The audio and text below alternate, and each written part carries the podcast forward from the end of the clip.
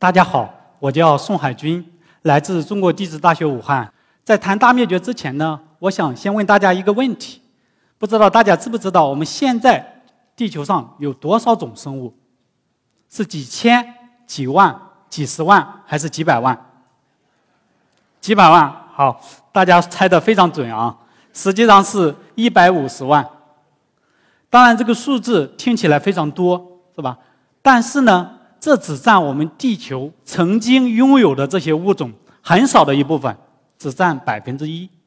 也就是说，我们地球上曾经居住着一亿五千种生物，它们大部分都灭绝了，也就是百分之九十九的都已经灭绝了。那它们是如何灭绝的呢？我们一般把灭绝分为两种，一种叫背景灭绝。什么是背景灭绝呢？也就是达尔文在进化论中说的“适者生存”。不适者被淘汰，也就是那些不适合的就已经被淘汰了。就比如我们人类演化的过程中，有很多物种就是这样被淘汰的。我们人类从五百多万年前的这个古人类演化到我们现今的人类，经历了很多中间物种，它们很多都已经灭绝了。你比如说这个地猿、南方古猿、能人、直立人、尼安德特人等等，这些种都已经灭绝了。而延续到我们现在这个地球上呢，目前只有两个，一个是黑猩猩，一个就是我们现在的人类。而这些中间物种的灭绝，我们就称之为背景灭绝。另外一种呢，叫大灭绝。什么是大灭绝呢？我们从这个字面意义上就可以理解，也就是很多生物在很短的时间内或者同时灭绝，我们称之为大灭绝。而这张图展示的呢，就是我们地球在五亿多年以来。生物多样性的一个变化，大家可以看到，这个生物多样性的这个曲线呢，有高有低。这个低的时候，就代表生物多样性一个剧减的情况，也就代表着生物大灭绝。到目前为止呢，我们地球历史上有五次非常大的灭绝事件，它们分别是发生在4.3亿年前的这个奥陶纪末灭绝，3.7亿年的晚尼门斯的灭绝，2.5亿年的二叠纪末灭绝，以及两亿年。前的这个三叠纪末灭绝，以及六千五百万年前的白垩纪末的灭绝，其中最后一次呢，就是恐龙的灭绝。而我们今天想给大家主要讲的呢，就是最大的一次，发生在二点五亿年前的这一次。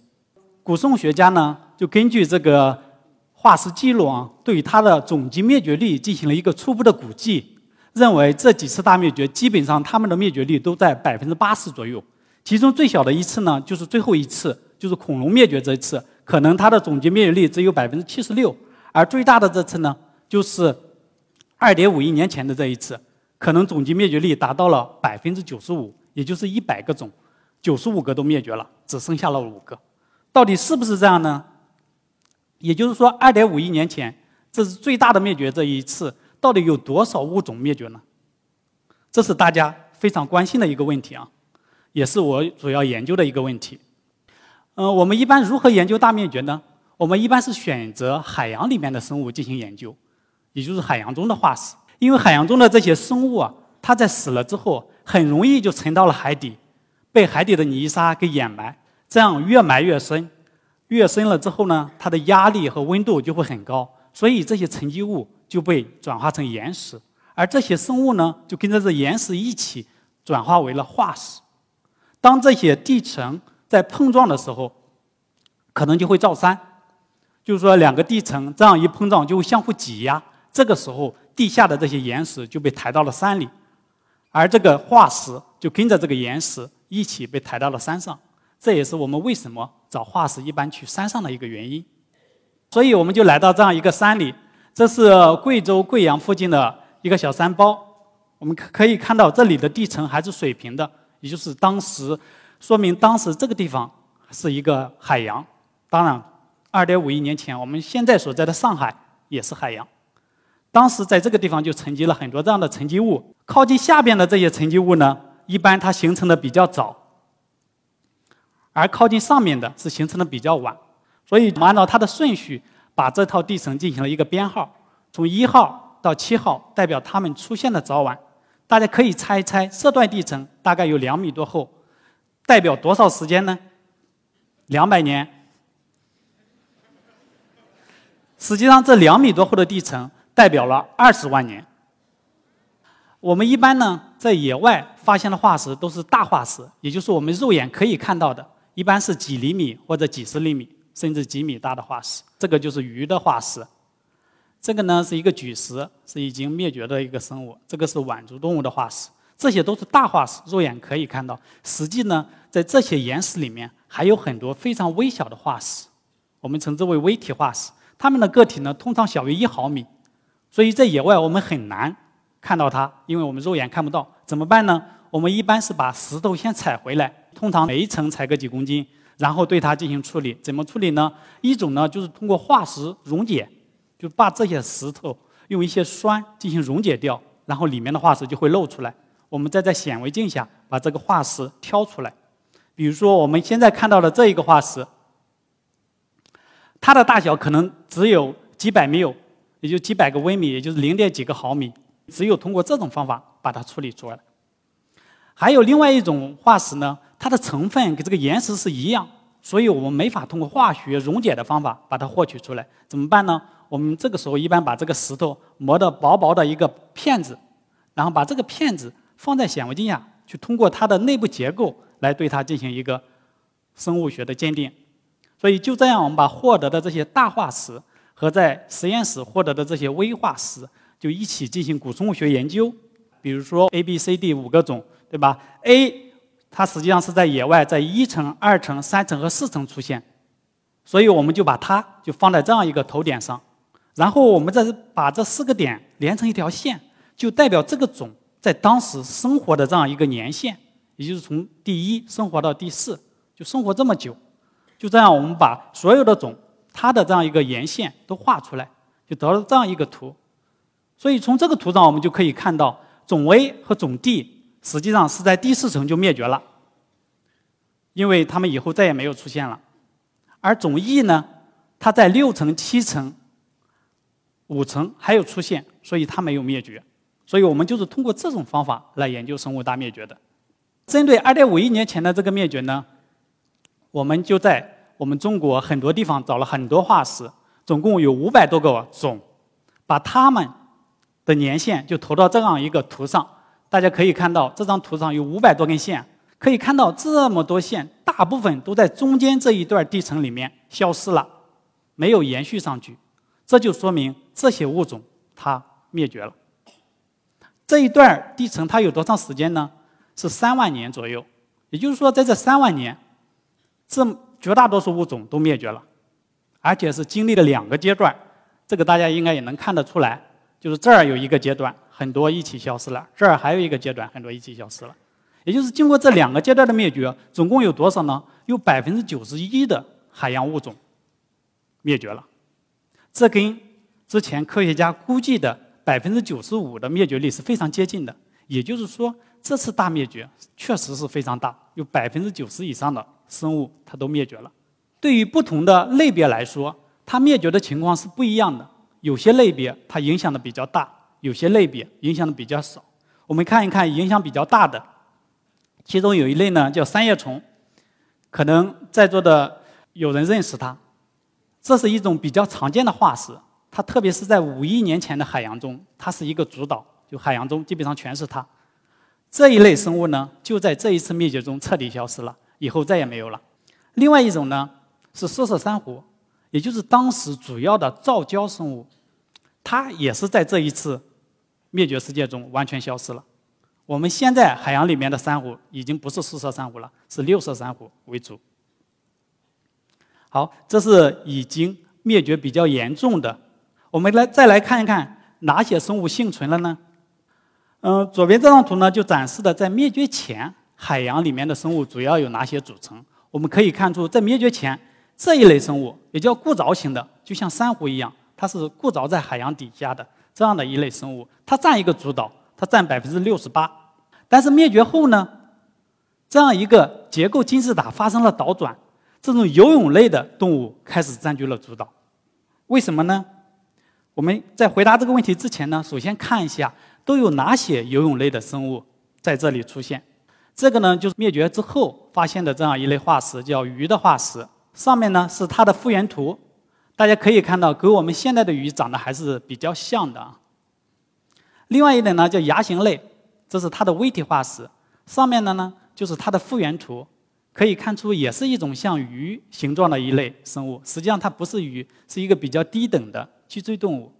也就是说，从这两种生物的体型上，我们都能看得出来，它是善于游泳的。好，我们再来看这样一种叫巨石。巨石呢？我们现在海洋中已经没有了，因为它跟恐龙一起彻底灭绝了。但是在这一次灭绝之后呢，还是比较常见的。这些呢，就是在我们在野外挖掘的一些化石。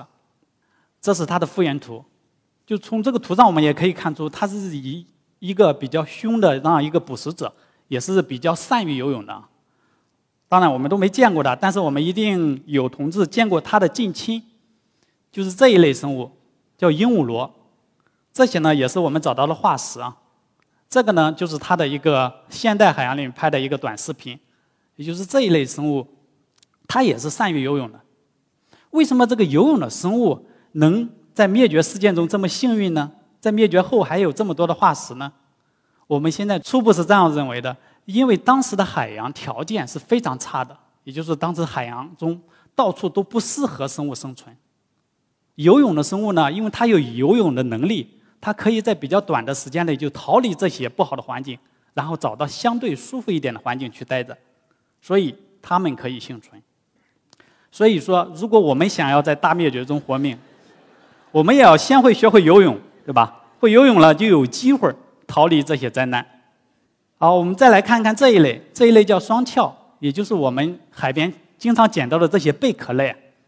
这一类生物它是一种底栖的啊，大家可能对它比较熟悉。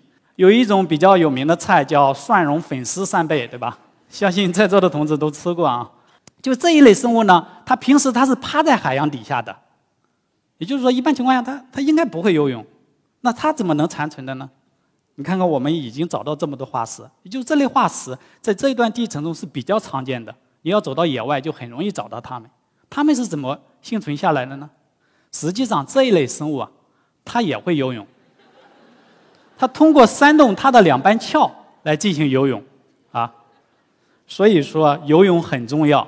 好，连这种平时都不怎么游的、平时趴着的，它都开始学会游泳了。没办法，是吧？如果不游，它也活不到现在啊。好，我们再来看另外一种比较特殊的，这一类叫腕足动物，就跟我们刚才看的那个贝类非常像，但是完全不是一种啊。这一类是彻底不会游泳的。我们看一看，现在海洋中还有少量的，就是它们是固着的，它们有一个肉镜，通过肉镜把自己的身体固着在海底，也就是说，它这一辈子只生活在这一个地方，不会移动的。这类生物怎么幸存的呢？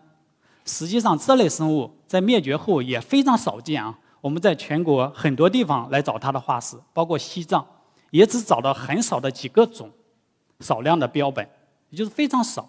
但是它。又如何幸存的呢？我们看一下我们做的一个系统的研究，我们发现啊，灭绝前这类生物长得比较大，大的可以达到十几个厘米，而灭绝后呢，变得非常小，只有一个厘米，也就是它让自己变小来幸存下来。变小可以幸存吗？是可以的。为什么？因为大家都知道，个子比较小或长得比较苗条，它一般吃的就比较少，是吧？所以说，它对食物的需求，更为重要的是，它对氧气的需求就变得非常低。所以说，能在这种极端的环境下幸存下来。好，所以我们总结了一下啊，怎么样才能灭绝中幸存啊？就是少吃多游泳，是吧？我们再来看一下我们大家比较关心的一个问题啊，就是什么原因导致生物大灭绝的呢？一种比较流行的观点呢，就是地外的。也就是说，是外星撞击，小行星或者彗星撞击地球，这种撞击肯定会来对地球带来很大的影响。你比如说，它会带来磁极的一种倒转，在陆地可能会带来大火，在海洋中可能会引发巨型的海啸，就是这些肯定会对地球的生物带来很大的影响。目前呢，也有科学家发现了一些当时的撞击的一些证据。其中一个呢，就是这个陨石坑。科学家在这个澳大利亚西北部发现了这样一个陨石坑，它的时间是2.5亿年前左右，也就是跟灭绝差不多。然后呢，他还找到了其中的一种矿物，叫这种撞击石英，就是这一种矿物呢是在这种高压、高温下形成的矿物，也就是一般仅发生在这个撞击时候的，所以它的出现往往代表着这儿有撞击事件。就是这些证据表明呢，这里确实有个撞击坑，但这个撞击跟这个灭绝有没有关系呢？我们目前认为没有太大的关系，可能仅仅是一个撞击坑，是一个小型的，它的质量和速度可能都不够大，引发不了灭绝。为什么这么说呢？因为恐龙灭绝的时候，就是有一个很大的撞击，这个撞击导致外星撞击地球的时候，形成了很多尘埃，也就是外星它会把自己撞碎。撞碎的这些尘埃呢，会飘在地表的大气中，所以说整个地表的大气都会有这样外星物质。这些外星物质最后还是要沉积到地球表面，所以说在全球各个角落都能发现这些物质呢，特别是其中的一个元素——铱元素。但是呢，在2.5亿年前的这个很多地层中就没有发现类似的元素以及其他的外星物质，所以很有可能表明不是外星撞击的。另外一个证据呢，就是我刚才提到的，就是我们发现生物在这个时候它是两个阶段灭绝的，这在一定程度上也否认了这个地外原因。为什么呢？因为外星撞击一般是巨大的，一般会带来短时间、快速的一次灭绝。如果不是外星，那是什么原因呢？目前还有一种比较主流的观点，因为是火山，因为当时呢确实发生了一种超大规模的火山。很有可能是地球形成以来最大规模的一个陆地火山，它位于哪儿呢？它位于俄罗斯北部的西伯利亚，就是这个地方。它有多大呢？它喷出来的这些岩浆形成的这些岩石，占地有一百五十万平方公里，厚度呢有一千米厚。可能大家没概念啊，如果把这些岩浆铺到我们中国，能把整个中国铺满，而且厚度是一百五十米。这肯定是一个巨大的火山，就是这么大的火山，肯定对当时的，特别是这个火山周边的生物带来极端的影响。更为重要的是，这个伴随着火山会喷出很多温室气体，比如说二氧化碳，比如说甲烷，这些温室气体会影响地表的气候，导致气候变得非常不适合生物生存，对生物带来致命的影响。我们已经找到了有关的证据。这个呢，就是我的同事孙亚东，他通过这个牙形石，就是刚才我们提到的这一类微化石，它是这一类生物的牙齿部位。大家都知道，我们的牙齿是我们骨骼中最致密的一部分，所以计算它是形成了化石，它也能保存很多当时的信息。就是我们把这些信息里面的化学信息提取出来，恢复了当时的古温度变化，发现呢，温度在这个灭绝的时候升高了。十多度，也就是从灭绝前的二十多度升高到灭绝后的三十多度，而且这个升温跟灭绝是完全同步的，所以说很有可能是这个温度升高引发的这样的一个灭绝。而且呢，我也通过对这个牙形石的其里面的微量元素进行了研究，恢复了当时海洋里面海水的氧含量的一个变化，发现呢，在灭绝的时候，海洋中海水的氧气大量减少，也就是海水中没有氧了。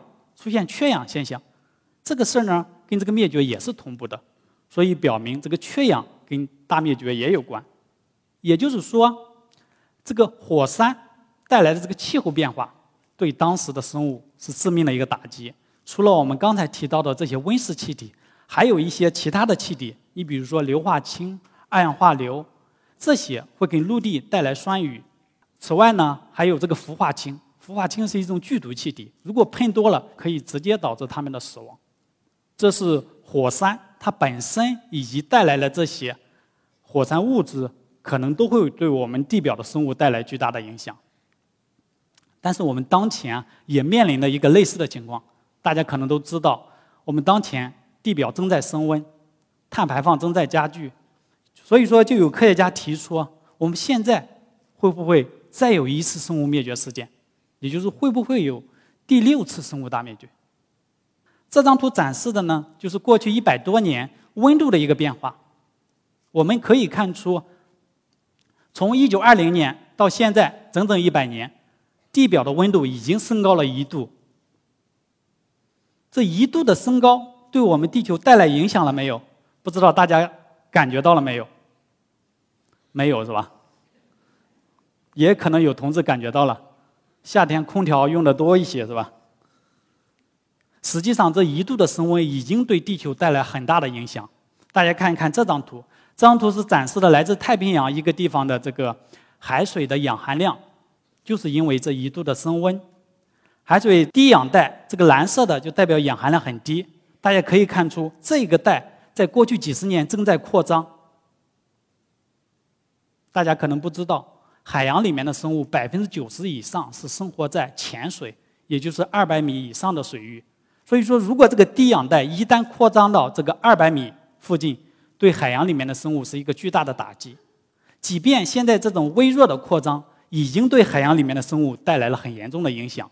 我们来看一下，这是海洋里面的珊瑚，非常好看，是吧？五颜六色的。但是呢，现在有些海域，你比如说。大堡礁，比如说在巴哈马一些区域里面的珊瑚已经成这个样子了，是白色的，我们称之为珊瑚白化。白化就意味着它已经死亡了。大家还记不记得我刚才讲到二点五亿年前最大灭绝的时候，首当其冲的就是其中一种珊瑚，对不对？所以我们现在海洋中正在发生的事跟二点五亿年前的非常类似啊。我们再来看一下过去半年，也就是从一八年下半年到现在。海洋里面的这个生物礁的变化，这个图里面黄颜色代表生物礁已经受到影响，红颜色代表它已经严重受到影响。可以看出很多水域里面的珊瑚礁已经受到了影响，这是升高一度带来的变化。我们再来看一看更长时间尺度的，也就是过去两万年以来气候是怎么变的。下面这张图啊，展示的是过去两万年以来温度的变化。可以看到，温度在过去两万年升高了四度。升高了四度带来什么影响呢？我们再看上面这张图，这四度的升温带来了海平面上升了一百米，接近一百米啊。为什么温度升高会引起海平面升高呢？这个比较好理解啊，因为温度一升高，位于大陆上的或者两极地区的冰川会融化。融化的水会流进海洋，导致海平面升高。所以说，目前两万年四度升温对应一百米的海平面升高。所以说，如果我们当前的温度再继续上升，海平面还会继续升高。如果我们的海平面上升五十米，大家看一看这张图展示的就是海平面再上升五十米，我们国家的海岸线的变化情况。大家看一看你们自己的家乡。是不是已经在海里了？特别是我们现在在的地方，上海，已经在海里了。毫无疑问，因为上海的海拔只有几米，是吧？甚至北京，北京的海拔也只有四十米，是吧？到时候北京也是海了，包括武汉，很多地方都是海。所以说，这个气候变化跟我们人类还是有非常紧密的一个关系啊。到底这种现象会不会发生呢？好，我们再来看一下这张图啊。这张图展示的是过去四十万年以来这个温度变化，大家有没有看出什么规律性？对，它有明显的周期性，一高一低，一高一低，再一高再一低，对吧？如果按照这个趋势变化，意味着我们未来的温度应该会降低，因为我们现在所处的位置就是这儿，是最高的位置，是吧？我们未来如果按照这个规律变化，我们应该是降低。如果降低呢？这像欧洲、像加拿大，他们就不愿意了。为什么？因为他们这个地区会再次形成冰川，被冰川覆盖，是吧？但是我们上海人应该比较愿意啊。到时候海平面再下降，我们就有更多的土地来建房子了。当然，这是其中一种情况啊。另外一种情况呢，就像我们过去一百年，我们过去不一百年不是升高了一度吗？如果按照这个速率，我们未来几百年、一千年就会升高接近十度。如果是这种情况发生，那很有可能会引发第六次生物大灭绝。所以说，到底是哪种情况呢？目前还不好说。但是已经有一个信号了，大家可以看看这张图。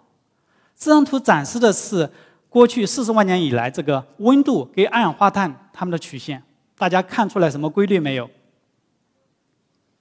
两个曲线长得非常像，对不对？变化基本是一致的，也就是我们这个温度的变化主要受控于这个二氧化碳浓度的变化。但是现在一个不好的消息是呢，我们现在二氧化碳浓度的已经上升到一个比较可怕的值，这个值已经偏离了过去四十万年以来的最高值，已经到这儿了。所以说，这很有可能意味着我们的温度也会偏离我们这个周期规律。不管怎么说，我们都要爱护我们的地球，保护环境。否则呢，就像这张照片展示的，我们要想跟这个东方明珠塔合个影，是不是都很吃力？好，谢谢大家。